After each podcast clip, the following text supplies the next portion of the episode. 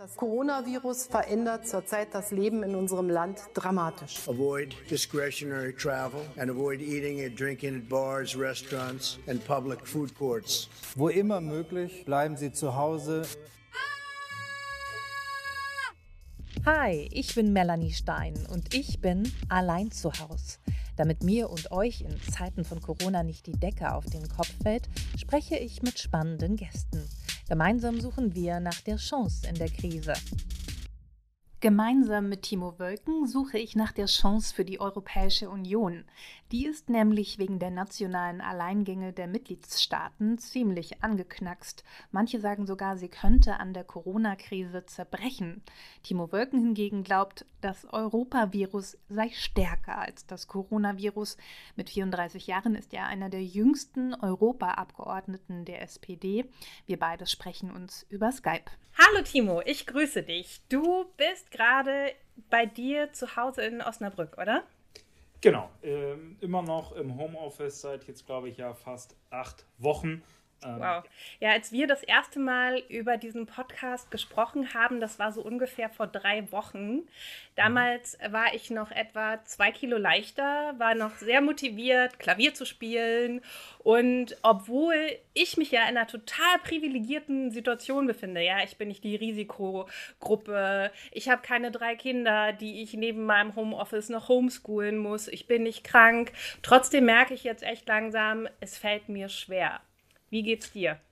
Ja, äh, genauso. Also ich habe ja auch noch keine Kinder. Bei mir ist es mit dem Gewicht, glaube ich, vorher schon ein Problem gewesen, aber an den Haaren sieht man, es wird immer länger und da bin ich eigentlich immer ein bisschen empfindlich.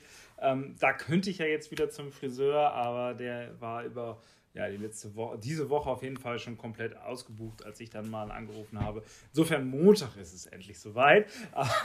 da geht es mir tatsächlich so wie dir. Ich bin jetzt ähm, so ein bisschen, glaube ich, ähm, wird es Zeit, dass man mal wieder was außerhalb der eigenen vier Wände macht. Ne? Und bei mir war es ja auch so, äh, ich bin da auch ein bisschen privilegiert. Ich habe ja ein Bürgerbüro sozusagen ähm, und meine Mitarbeiter arbeiten von zu Hause aus.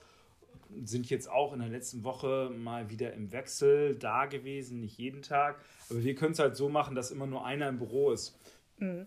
Ja, du arbeitest als Europaabgeordneter. Das heißt, ihr, wir kennen diese EU-Online-Gipfel. Das heißt, auch ihr arbeitet seit acht Wochen im Homeoffice und kommuniziert über Videokonferenzen. Ja, tatsächlich. Also je nachdem, ähm, alles möglich zwischen Go-To-Webinars über Zoom-Konferenzen. Mittlerweile hat sich ein digitales Verfahren eingependelt. Es hat sich über Wochen jetzt entwickelt. Ähm, und man muss jetzt nicht mehr den Stimmzettel komplett ausdrucken, unterschreiben, einscannen, zurückschicken, ähm, sondern wir können jetzt über einen Sicherheitstoken über eine Website abstimmen. Äh, also insofern, der digitale Fortschritt ist eine Schnecke, aber das äh, geht ein bisschen besser jetzt. Kommen wir zur ersten Kategorie und die heißt Fünf Dinge, die ich am liebsten zu Hause mache. Was ist das bei dir? Äh, mittlerweile tatsächlich kochen. Ähm, ich habe, äh, glaube ich, wie viele andere Menschen auch Online-Shopping ausprobiert. Ich habe mittlerweile eine eigene Küchenmaschine. Das war so ein kleiner Traum von mir. Ja, es ist ein bisschen absurd, aber äh, jetzt habe ich sie, das funktioniert sehr gut. Ähm, ich äh, mache am liebsten zu Hause tatsächlich ähm, das, das Netflix gucken. Ähm, das ist tatsächlich am eigenen Sofa, glaube ich, definitiv äh, auch noch am besten. Mein eigenes Bett ist auch immer ein Luxus. Das merke ich jetzt, wo die ganze Reiserei wegfällt. Es ist einfach toll. Ähm, und es ist auch schön, tatsächlich ähm, so Hausarbeit zu machen. Das äh, ist sonst bei mir immer so ein Gehetze gewesen. Meine Verlobte sozusagen am Wochenende wieder nach Osnabrück gekommen ist und ich die ganze Woche nicht da war oder im Wahlkreis unterwegs war. Da musste ich immer sauber machen. ähm, das äh, ist schlagartig, das passiert jetzt zwischendurch. Und das fünfte, mittlerweile glaube ich, ähm, ähm, so äh, FaceTime-Calls mit Freunden und darüber äh, spielen wir Schocken. Äh, auch mit Leuten, die ich sonst irgendwie von vor einigen Jahren kannte. Ähm, und darüber dann Würfelspiele zu spielen, dabei ein bisschen was zu trinken, ob nur mit oder ohne Alkohol, das ist schon sehr schön. Und tatsächlich auch ähm, ein, ein echt toller Weg, soziale Distanz etwas zu überwinden. Ähm, also das heißt, was genau spielst du da? Das ist quasi anstelle von Freunde treffen in der Kneipe, machst du jetzt genau was? Ich glaube, das heißt zum Teil auch Meiern, so ein Würfelspiel, ähm, wo man möglichst versucht, ein, einen Schock zu bekommen, also Einsen zu würfeln. Ähm, und das machen wir tatsächlich mit, mit verschiedenen Freunden sozusagen über FaceTime. Das heißt, das iPad wird so eingestellt, dass man die Würfelfläche sieht. Und ähm, dann wird aufgeschrieben, wer wie viele Runden wem schuldet. Und irgendwann, wenn wir uns wieder sehen dürfen, gehen wir dann zusammen los und lösen sozusagen diesen Schuldenstand ein. Nun, das ist eigentlich ein Trinkspiel, würde ich sagen. Okay, okay. Aber wie findest du das denn? Also ist es wirklich ein, eine angemessene Alternative? Also ich habe ehrlicherweise das Gefühl, und das ist auch das, was mir viele sagen, wenn die so, weiß ich nicht, ähm, fünf Online-Konferenzen am Tag haben, danach bist du echt fertig. Und sich dann zu überwinden, noch mit seinen Freunden in so, eine, in so ein Setting zu gehen. Nee, also tatsächlich haben wir das dann in der Regel über, über FaceTime äh, gemacht also es war nicht dieses typische Zoom oder WebEx oder so, was man im, im Arbeitskontext benutzt, das schon. Ich finde auch Webkonferenzen sehr viel besser, nein, nicht sehr viel besser, aber nicht unbedingt schlechter als Realtreffen zur Sitzung. Also es hat beides Vor- und Nachteile. Ich finde, dass beim Realtreffen kannst du sehr viel mehr nonverbal machen. Ne? Ich weiß nicht, wie, das, wie dein Gefühl so ist, aber wenn man mit dem Gegenüber sozusagen kommuniziert oder vielleicht sogar politische Verhandlungen führt, dann ist natürlich interessant, andere Parteien, die nicht gerade direkt sprechen dürfen, zu beobachten. Sowas fällt natürlich weg. Dafür habe ich das Gefühl, dass die Online-Konferenzen, an denen ich teilnehme, wenn sich alle Teilnehmer, die nicht sprechen und Teilnehmerinnen muten, tatsächlich stringenter und schneller sein können als Realtreffen. Das ist jedenfalls mein Gefühl. Deswegen habe ich gar nicht so eine Abneigung gegen diese Online-Konferenzen. Weil es stringenter vor sich geht. Mein Gefühl ist, dass eine größere Distanz herrscht. Also diese ja. Nähe, die da ist, die so also die ohne dass man irgendwie was machen muss, einfach durch die räumliche Nähe da ist, die fällt halt weg. Und das macht auch irgendwie was. Macht das auch was im politischen Prozess oder ist das eher ein Vorteil, weil man dann vielleicht rationaler agieren kann? Hm. Also die, wir haben ja zum Beispiel auf der europäischen Ebene diese Trilogverhandlungen. Also im europäischen Gesetzgebungsverfahren macht ja die Kommission den Vorschlag, dann äh, diskutiert das Parlament diesen Vorschlag und die Mitgliedstaaten im Ministerrat. Und Ministerrat und Parlament kommen irgendwann zu einer Position und damit wir ein Gesetz haben, müssen wir diese beiden Positionen übereinander bringen. Und die Kommission äh, arbeitet dann als Vermittlerin. Das heißt, wir haben drei Parteien, deswegen Trilog von Dialog, also der hm. So, und dieser Trilog passiert eigentlich in einem Raum und ähm, der Berichterstatter des Parlaments spricht für das Parlament, braucht aber die ganze Zeit natürlich die Unterstützung der anderen Fraktionen, die haben auch jeweils einen Vertreter dabei. Und das online zu machen, da gebe ich dir völlig recht, da ist diese Nähe, das wird nicht funktionieren. Manchmal braucht man dieses, dieses leichte Nicken oder Kopfschütteln, das ist für mich akzeptabel oder nicht.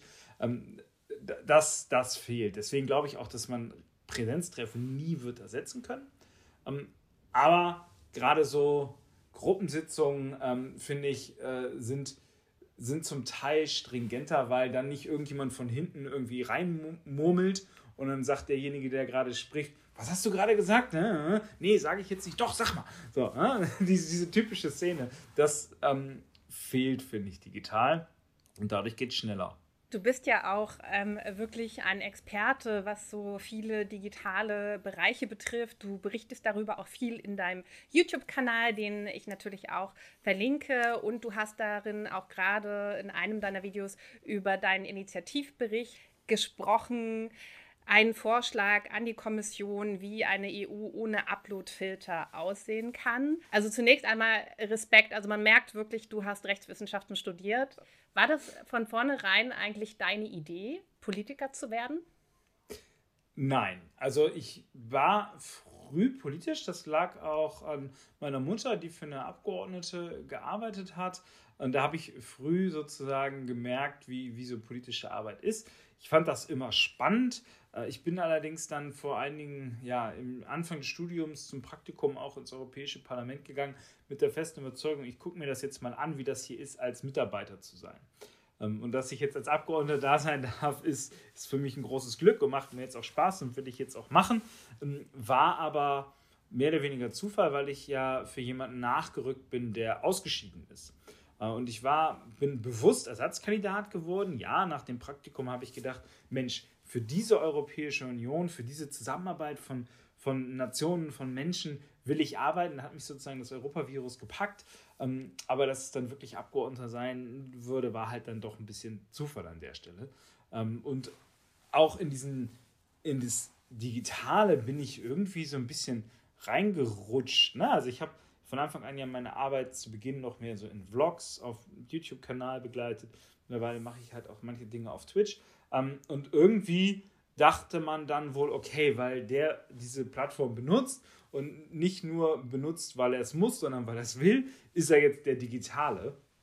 Und über die, ja, es ist ein bisschen absurd.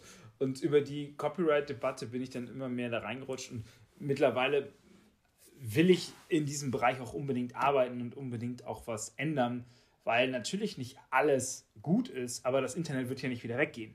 Ähm, und insofern glaube ich, muss, muss man Spielregeln finden, die jetzt einfach passen, die aber dem auch Rechnung tragen, dass das Internet das zentrale Medium unserer Demokratie ist. So. Und wenn wir da jetzt große Fehler machen, ist das weg. Ähm, und dann wird es die freie Presse, die jetzt noch zum Teil ausgedruckt wird, so nicht mehr geben. Weil du sagst, die, die freie Presse hätte Probleme, wenn Uploadfilter kommen. Na, na, weil ich sage, dass wir dass Uploadfilter und weitere Filtertechnologien schon dazu genutzt werden können, unliebsame Inhalte zu entfernen und zu blocken. Und ähm, die Frage ist, wer kontrolliert das eigentlich? Also im Moment werden, wird zum, entscheidet zum Beispiel ein Algorithmus bei Facebook oder bei YouTube, ähm, wem weitere Verschwörungstheorien über Corona angezeigt werden, weil diese Menschen ähm, schon immer irgendwie diese Videos geguckt haben, also aufgrund einer Suchhistorie, Historie. Oder aber ich bin wirklich ein unbedarfter Mensch und möchte mich jetzt über Corona informieren, weiß selber nicht, gibt es das wirklich oder gibt es das nicht? Ist das eine Verschwörung oder ist das nicht? Fang vielleicht an mit einem Beitrag von Lesch oder von Mai, ähm, schau mir das an und bekomme dann in den Vorschlagen irgendwann auch mal was von Kenneth M angezeigt. Ähm, weil der Algorithmus denkt, Mensch, der interessiert sich für Corona, dieser Content wird super geklickt und je länger er da bleibt, umso mehr Geld verdiene ich mit Werbung an ihm. Und das halte ich dann ehrlich gesagt für ein Problem, dass darüber überhaupt gar keine demokratische Kontrolle besteht, wie diese Algorithmen ausgestaltet sind. Und das meine ich mit die, diese Gatekeeper, die von Verschwörungstheoretikern ja gerne als das Böse dargestellt werden. Ähm, das glaube ich nicht, dass sie böse sind, aber es kann sehr wohl sein, dass solche so, die Algorithmen irgendwann auch manipuliert werden. Ähm, und insofern glaube ich, dass wir als Demokratie ein Interesse daran haben, dass eine demokratische Entscheidung darüber äh, gefällt wird, was eigentlich im Internet sein darf und was nicht. Denn wenn eine Meinung nicht mehr im Internet sein darf, dann findet sie im großen Teil nicht mehr statt. Ich habe ein Video vor einigen Wochen schon über Corona und Verschwörungstheorien gemacht. Und dieses Video war für einige Stunden lang auf einmal nicht mehr verfügbar, weil die rechte Agentur von Xavier Naidoo, von ihm hatte ich einen Ausschnitt benutzt, gesagt hat, Mensch, dieses Video gehört Xavier, deswegen sperren wir dein Video. So, ähm, da habe ich mich beschwert und denen dann erklärt, warum das jetzt ein Zitatrecht ist und weswegen das da sein muss. Ähm, und es war dann auch nur wenige Stunden weg, aber theoretisch hätte es 30 Tage nicht da sein dürfen. Ähm, und äh, nicht da sein können, Entschuldigung, weil die, die YouTube 30 Tage ähm, Bewertungszeit einräumt. Und das kann doch in so einer kritischen Zeit zu so einem wichtigen Thema, finde ich, nicht sein. Also da gibt es schon finde ich, gerade in, in, in Bezug auf Meinungsfreiheit große Probleme, die ich finde parlamentarisch gesetzlich geregelt sein sollten und nicht durch AGB oder tatsächlich irgendwie äh, Business Corporate Policy ähm, definiert werden sollten. Mhm. Wahrscheinlich ja. Die Frage ist nur tatsächlich, wie regelt man das? Ne? Also mhm. ich, äh, du hast es schon ein bisschen beschrieben, wenn ich äh, einen Begriff google, zum Beispiel Corona, dann erschrickt es mich wirklich, wie schnell und wie präsent Verschwörungstheorien mir angezeigt werden.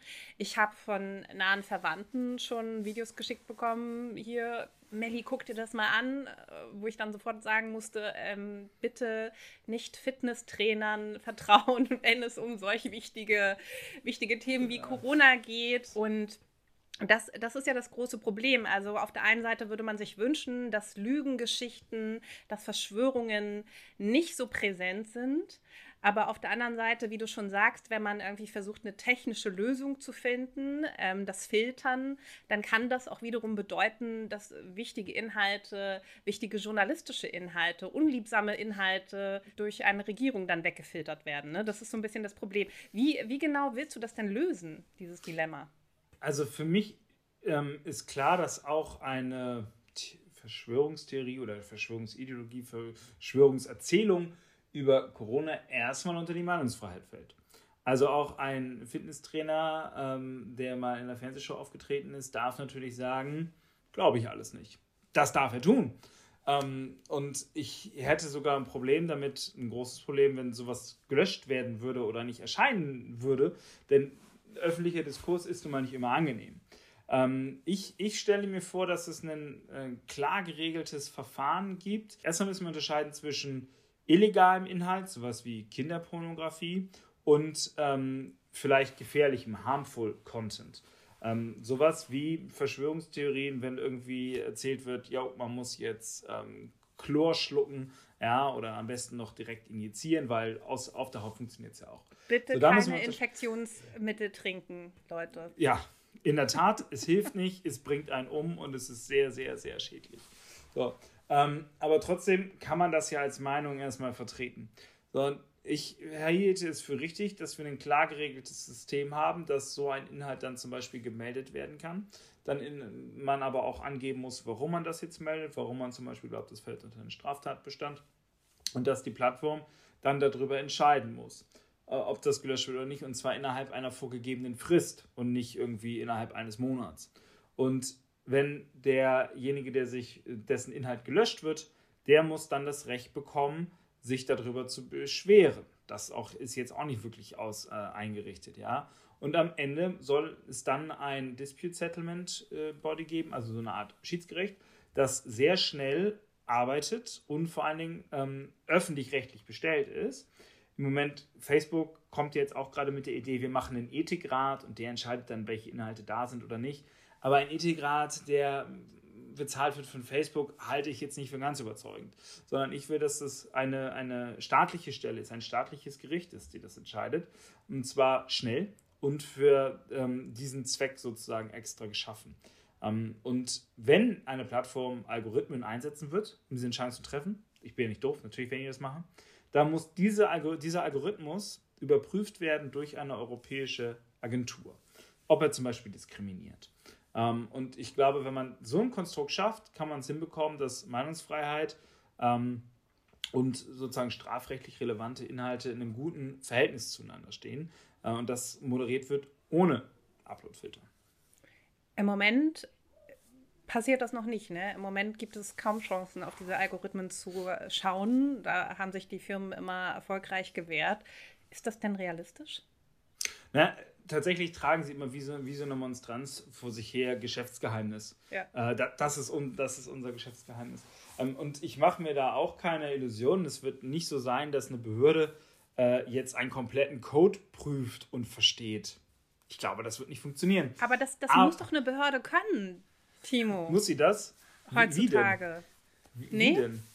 Naja, also ich glaube, dass also, ähm, aber da, du, du hast es doch vorhin gerade gesagt, unsere mhm. Demokratie mhm. findet gerade jetzt ähm, zu Zeiten von Corona, sehen das ja auch alle, hauptsächlich online statt. Und dann gehört das ja auch dazu, zu Gerechtigkeit. Auch, auch, auch Gewerkschafter brauchen eigentlich Leute, die Code verstehen und die, ja. die Diskriminierung erkennen können, oder nicht?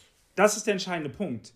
Wenn ich sehe, dass aus einem Algorithmus diskriminierende Ergebnisse herauskommen, zum Beispiel bei Einstellungen, ähm, deswegen ist es wichtig, dass es ähm, ähm, äh, Transparenz, Transparenzpflichten dafür gibt für, für dieses Ergebnisprotokoll zum Beispiel. Wenn man das sieht, dann hat doch eine Behörde einen Anhaltspunkt und kann sich das sehr genau anschauen. Und da muss man sich zum Beispiel das äh, Dataset anschauen, mit dem das Datenset anschauen, mit dem der Algorithmus trainiert wurde. Ist da vielleicht schon in diesem Datenset zu erkennen, dass es eine Diskriminierung gibt? Wenn der Algorithmus gelernt hat, in Realität werden für diesen Job nur Männer eingestellt, ähm, dann wird der Algorithmus am Zweifel auch immer die männliche Bewerbung vorziehen. Ähm, und sowas, dafür genau braucht es dann die Behörde, die sagt, okay, wir sehen hier ein diskriminierendes Ergebnis. Wie der Algorithmus dazu gekommen ist, ich glaube, diese Entscheidung ist super schwer nachzuvollziehen. Aber wenn man dann sieht, in Daten, die Daten, die in den Algorithmus sozusagen eingeflossen sind zum Trainieren, war eine Diskriminierung, dann die, muss die Behörde das Recht bekommen, dem Unternehmen vorzuschreiben, den Algorithmus neu zu trainieren, neu zu gestalten, sodass es am Ende nicht mehr diskriminiert. Also ich will eine Kontrolle. Ich glaube aber, das ist jedenfalls das, was ich in Gesprächen mit Menschen, die sich mit Informatik besser auskennen als ich, verstanden habe, dass sie gesagt haben, es ist utopisch, dass jeder einzelne Algorithmus, der eingesetzt wird, von einer Behörde geprüft wird, ein Siegel bekommt und sagt, das funktioniert. Über das Ergebnis kann man das machen. Das will ich auch. Ich habe auch schon mit deinem Parteikollegen Kevin Kühnert gesprochen mhm. und der hat gesagt, die EU, Europa ist für ihn in dieser Krise die größte Enttäuschung. Was? ja, ich weiß nicht, wann ihr äh, gesprochen das? habt. Äh, also ja, am Anfang ähm, war das, äh, also am Anfang gab es keine Solidarität unter den Mitgliedstaaten. Ähm, man hat Italien nicht geholfen, Frankreich lange nicht geholfen. Ähm, und mehr und mehr ist das besser geworden. Also wir haben Patienten aus anderen Ländern aufgenommen, ähm, Exportbeschränkungen wurden zurückgenommen. Ähm, wir haben mittlerweile ein, zwei Hilfspakete geschnürt, ähm, die sich sehen lassen können. Und jetzt führen wir die Debatte darum, wie wir in Zukunft die Europäische Union äh, ausgestalten werden. Gerade ganze Stichwort Eurobonds und so weiter und so fort. Also insofern kann ich Kevins Kritik am Anfang nachvollziehen. Äh, ich bin auch äh, schockiert darüber gewesen, dass gerade im Gesundheitsbereich so wenig Solidarität herrschte. Und mittlerweile kann man aber, glaube ich, sagen, mit dem Hilfspaket über Kurzarbeiterinnengeld für Arbeitnehmerinnen und Arbeitnehmer, für kleine und mittlere Unternehmen und für Staaten selber haben wir schon viel gemacht. Ähm, ja. Thema Eurobonds. Wir haben aktuell die Situation, dass ähm, Deutschland bei den zum Beispiel italienischen Bürgern nicht so hoch angesehen wird. China offenbar ja. offensichtlich einen höheren Stand hat. Und es gibt auch Stimmen, die sagen können, an dieser Krise, an dieser Corona-Krise die uns gerade in eine große Rezession schlittern lässt, könnte am Ende der Euro zerbrechen, könnte vielleicht sogar die EU zerbrechen. Unter welchem Druck stehst du da und wie stehst du vor allen Dingen zu Eurobonds? Also ja, das, die, diese Entscheidungen, die wir jetzt treffen, entscheiden über die Zukunft der Europäischen Union. Das sehe ich auch so. Die reine Frage der Eurobonds ist also wir haben, wie gesagt, jetzt ein Hilfspaket geschnürt. Es gibt Bist du dafür Geld. oder dagegen? Für Eurobonds bin ich, aber ich muss kurz erklären, weil es nicht jeder Eurobond gleich ist. Ähm, zum Beispiel die, die, die, Kredite über den europäischen Stabilitätsmechanismus. Das ist ja Teil des, ähm, des Hilfspakets. Es werden ungefähr 250 Milliarden Euro für Staaten zur Verfügung gestellt, die besonders betroffen sind. Wir erinnern uns, das ist dieser, dieses Konstrukt, wo Griechenland sozusagen nur Geld bekommen hat, wenn es soziale Rechte abgeschafft hat. Diese Troika, die dann sozusagen immer kontrolliert hat. Das ist genau das gleiche Instrument. Deswegen hat Italien das auch immer abgelehnt, aus dem ESM Geld zu bekommen. Aber man hat sich jetzt darauf geeinigt, dass es Geld aus diesem Stabilitätsmechanismus gibt, ohne dass es Sparauflagen für Rentenkürzungen, Lohnkürzungen und so weiter und so fort gibt. Das ist ein zentraler Unterschied. Aber jetzt wie beschafft sich der europäische Stabilitätsmechanismus Geld? Indem er sich Geld leiht an den Märkten mit der Sicherheit der Einlagen der Staaten. Und das ist wichtig zu betonen, weil das ist quasi schon Eurobond. Und deswegen verstehe ich nicht, warum man so große Angst davor hat, darüber zu sprechen. Denn in diesem Rahmen des ESM haben wir schon das Konstrukt des Eurobonds. So, und jetzt noch ein Punkt, weswegen ich also sage, ja, ich bin dafür, aber nur unter einer Bedingung. Wenn es Eurobonds gibt, muss das Europäische Parlament mitentscheiden, wofür das Geld ausgegeben wird. Denn wenn wir Geld leihen und das einzelnen Staaten zur Verfügung stellen, dann muss klar sein, wofür das Geld benutzt wird. Denn in Krisenstaaten, Frank äh, Spanien, Italien regieren jetzt Sozialdemokraten mit. Das finde ich total gut.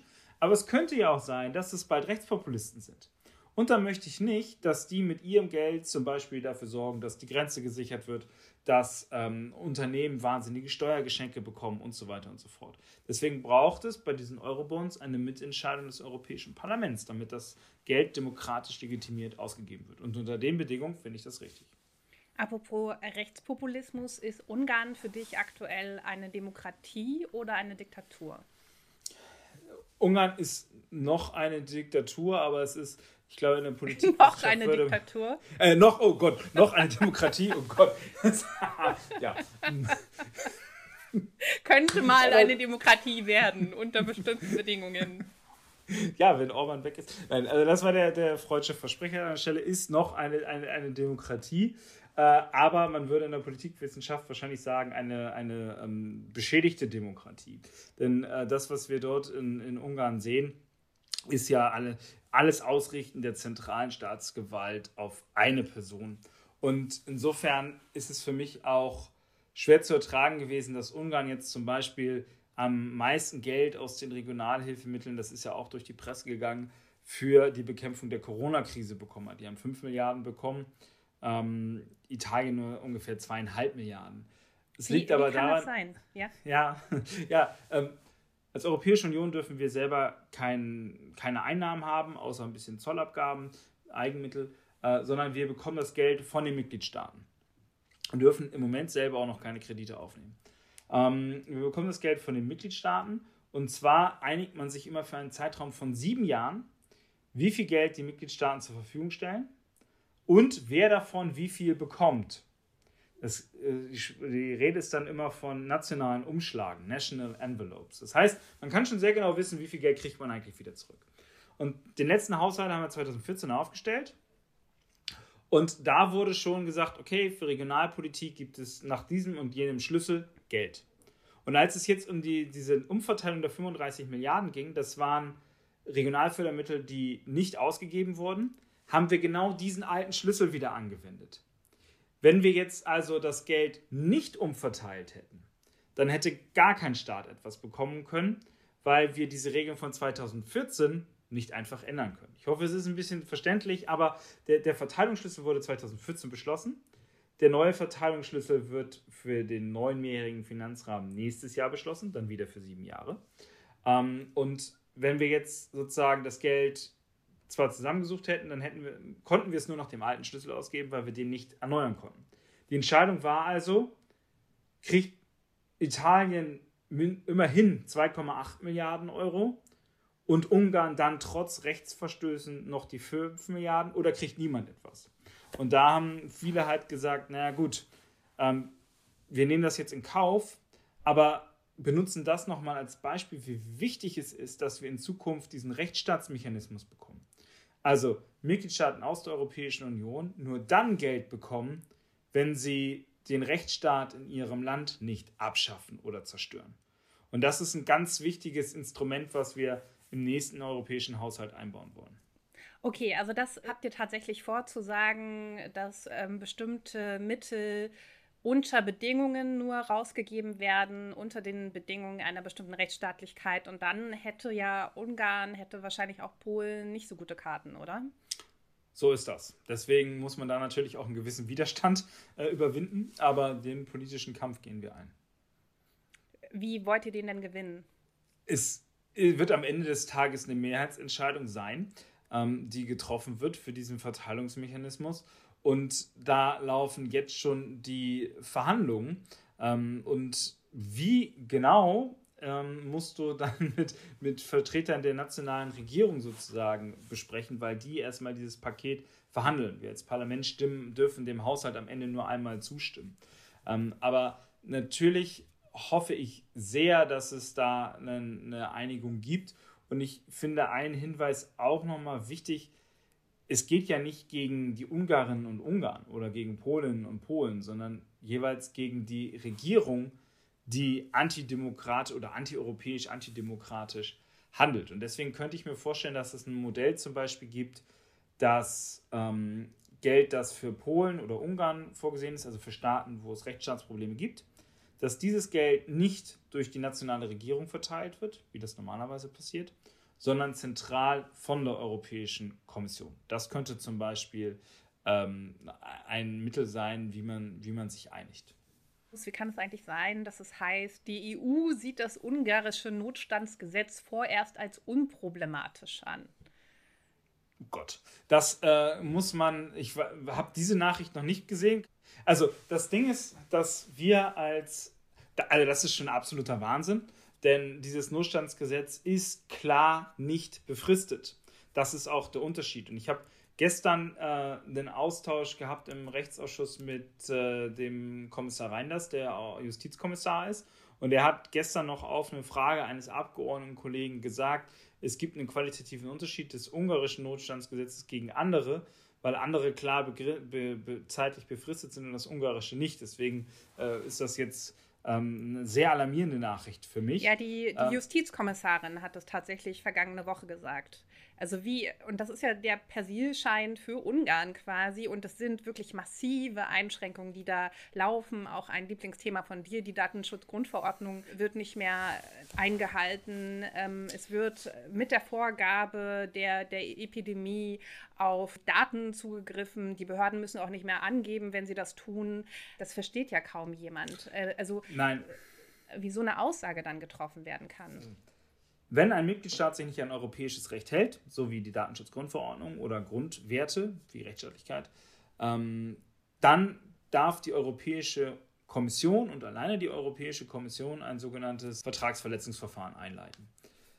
Es kann aber sein, dass aus politischen Gründen dieses Vertragsverletzungsverfahren nicht äh, eingeleitet wird. Diese Entscheidung trifft einzig und alleine die Präsidentin im Moment der Europäischen Kommission. Oh, es kann also die sein, von dass Ungarn oder von Abge ungarischen Abgeordneten mitgewählt worden ist. Ist das tatsächlich der Knackpunkt? Ich, ich, ich weiß es natürlich nicht, aber die Vermutung liegt nahe und äh, ich habe das auch schon an anderer Stelle gesagt, Kolleginnen und Kollegen auch. Ähm, ein zögerliches Vorgehen gegen Polen, gegen Ungarn liegt sicherlich daran, dass auch gerade aus diesen Ländern die entscheidenden neuen Stimmen kamen, die sie am Ende des Tages nur Vorsprung hatte. Ähm, also insofern, ich kann das jetzt nicht sagen, ob das dem zugrunde liegt. Aber ganz abwegig ist das an dieser Stelle tatsächlich nicht. Und deswegen waren wir als Parlament, wir gerade als Sozialdemokraten ja auch so erbost darüber, dass jetzt wieder jemand vorgeschlagen wird, der sich nicht dem Wählerwillen gestellt hat als Kommissionspräsidentin, sondern von den Staats- und Regierungschefs ausgesucht wurde. Die Abhängigkeit so einer Person von den Staats- und Regierungschefs ist natürlich deutlich höher. Und insofern ähm, ist das eventuell tatsächlich der Grund, ja. Ich hatte es schon erwähnt, nun schlittern wir auf eine Wirtschaftskrise zu. Wenn für jedermann sichtbar in Europa dann noch solche Abhängigkeiten bestehen, wie will man es denn, wie soll dann die EU zusammengehalten werden? Also es ist ja absolut unglaubwürdig. Also in Zukunft muss es so sein, dass die Europäische Union demokratischer wird und sich von den Mitgliedstaaten emanzipiert. Also wir müssen weiter zusammenwachsen. Wenn wir das nicht tun, sehe ich genauso wie du, ist es ein unmöglich, ein Ding der Unmöglichkeit, die europäische Einigung weiter voranzutreiben, sondern dann werden wir an dieser Aufgabe scheitern und wir werden dann mit einer gewissen Wahrscheinlichkeit sehen, dass die Europäische Union ähm, sich auflöst. Und das ist so dramatisch, weil wir doch so viel durch die friedliche Zusammenarbeit gewonnen haben und auch trotz aller Probleme auch noch jeden Tag gewinnen. Denn eins muss man ja auch sagen, auch wenn es am Anfang die Probleme zwischen den Mitgliedstaaten gab, dieser Krise, funktioniert es doch jetzt deutlich besser. Patientinnen und Patienten werden hier betreut aus anderen Ländern, Hilfsgüter werden gemeinsam beschafft. Wenn man von Anfang an europäisch gedacht hätte, wären wir, glaube ich, vielen Problemen entkommen. Zum Beispiel hätte man von Anfang an nicht sich auf das populistische Grenzen schließen äh, versteigern dürfen, sondern hätte wirklich sagen, denn zu der Zeit war das Virus ja schon überall, sondern hätte sagen können, okay, wo sind besonders betroffene Regionen? Da versuchen wir mit Mann und Maus ähm, hinzukommen und den Menschen zu helfen, die Region zu isolieren. Ähm, aber nein, das hat man nicht getan, sondern hat gesagt, okay, Grenze zu, Virus bleibt draußen, Problem gelöst. Und das, das hast du völlig recht. Wenn dieses nationale Denken sich fortsetzt, wird die Europäische Union ähm, an der Glaubwürdigkeit zerbrechen. Und ich halte da das Parlament für zentral eben Brücken zu bauen und verschiedene ähm, Interessen näher zusammenzubringen. Und das gelingt uns, glaube ich, bis jetzt sehr gut. Aber ja, im Institutionengefüge der EU gibt es eben nicht nur das Parlament, sondern auch noch einen sehr starken Ministerrat, wo die Nationalstaaten halt eiskalt ihre Interessen durchsetzen. Also ich stelle mir deine Arbeit irgendwie teilweise echt frustrierend vor. ähm, wie, wie, wie willst du das denn erreichen? Oder welche Möglichkeiten siehst du? Ich sehe, dass wir, ähm, die Europäische Kommission wird jetzt ein neues, ihr überarbeitetes Arbeitsprogramm vorlegen. Dann werden wir sehen, ob sie es mit einer tieferen europäischen Zusammenarbeit ernst meinen. Denn dann wird zum Beispiel ein Vorschlag dort hoffentlich drin sein, wie die Europäische Union im Gesundheitsbereich weiter zusammenarbeitet. Ein, wie wir jetzt gesehen haben, absolut zentraler Bereich, absolut lebensnotwendig im wahrsten Sinne des Wortes. Aber im Moment sagen die Mitgliedstaaten immer noch, Gesundheitspolitik machen wir, machen wir alleine. Und das halte ich für einen großen Fehler. Also für mich ist wichtig, dass jetzt einsetzt der, der Erkenntnisprozess, dass wir gemeinsam stärker durch diese Krise gekommen wären.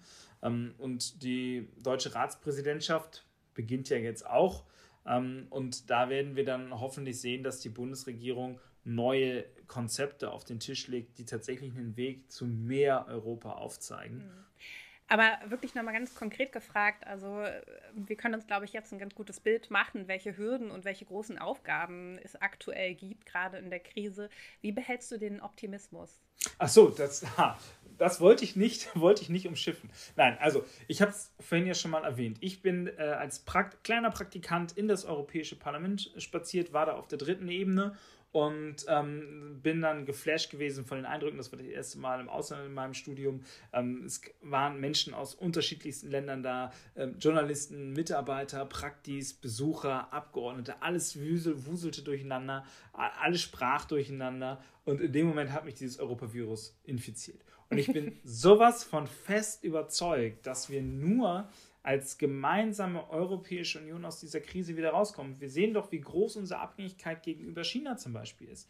Wie wollen wir das bitte als einzelner kleiner Nationalstaat, ähm, wie wollen wir diese Abhängigkeit durchbrechen? Das können wir nicht schaffen.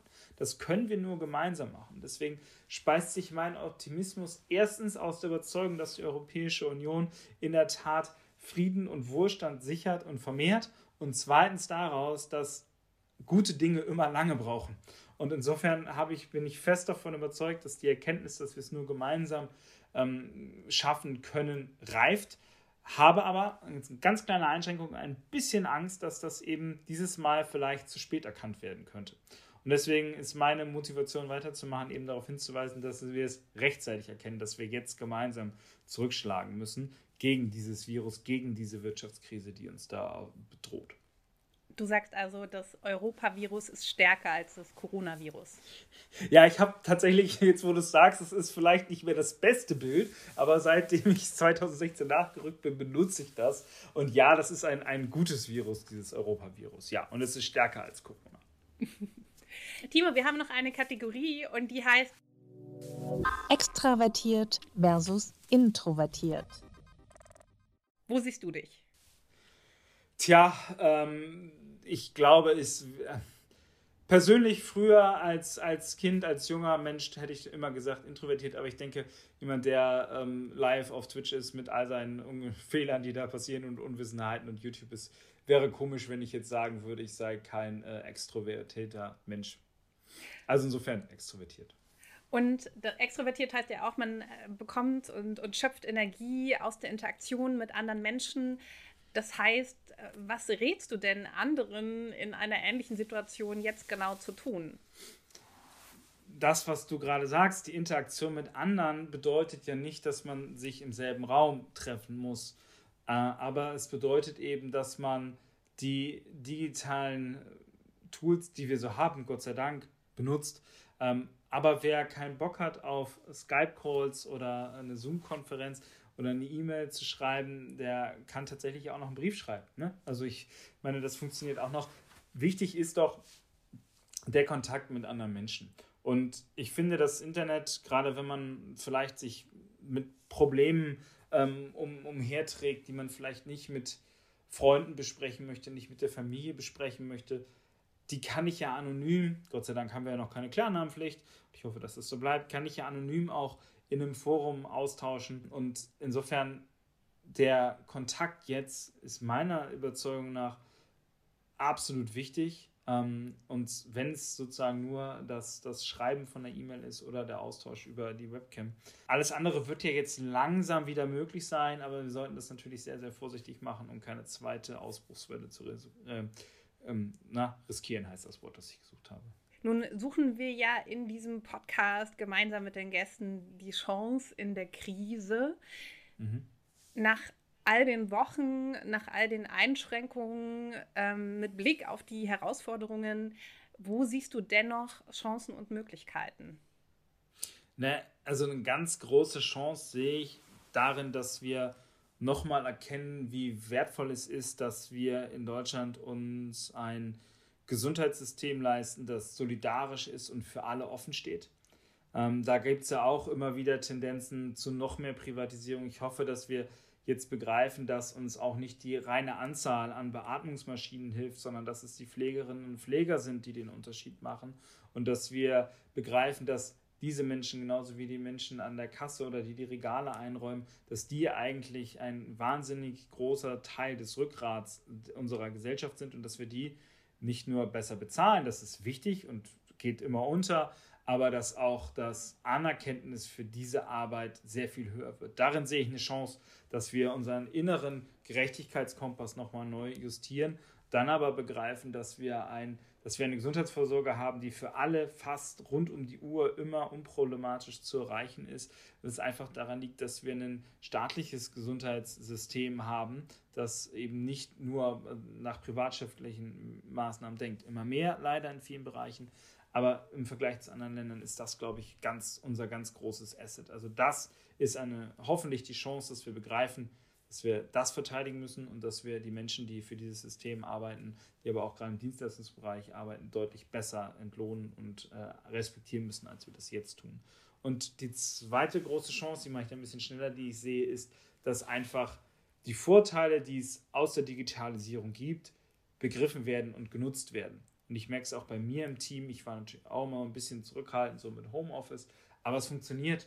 Und ich glaube, dass viele diese äh, Schocktherapie gebraucht haben und jetzt hoffentlich dann auch äh, nutzen, um Gelerntes dann in Zukunft auch beizubehalten. Siehst du auch eine Chance für die Europäische Union? Ja, natürlich. Äh, das, wie gesagt, die, die Chance ist jetzt da, dass wir in vielen Bereichen mehr machen das Risiko mit dieser Chance ist natürlich ungleich größer. Wenn wir das nicht tun, kann es auch eiskalt den Bach runtergehen. Okay, das ist jetzt ein schlechtes Schlusswort. Findest du? Es ist, es, ist, es ist ein Appell, es ist ein Appell, jetzt zu verstehen, dass die Europäische Union uns ähm, in den letzten Jahr, Jahrzehnten, seitdem es sie gibt, den Arsch gerettet hat und sie es wieder tun kann. Dafür müssen wir uns aber ein bisschen wie beim Training vor dem Fernseher anstrengen. Okay, dann hoffen wir das Beste. Vielen, vielen Dank für das Gespräch und ganz viel Erfolg. Danke dir, Timo. Ich danke dir sehr. Ciao. Ciao. Danke auch an euch fürs Zuhören. Vielleicht seid ihr jetzt ein wenig angesteckt von dem Optimismus und der Zuversicht. Ich würde mich auf jeden Fall freuen und ich würde mich auch freuen, wenn ihr den Podcast abonniert und ihm fünf Sterne gebt. Das Video dazu findet ihr auf meinem YouTube-Kanal. Ich hoffe, wir hören uns bald wieder. Bis dahin, bleibt gesund eure Melanie Stein.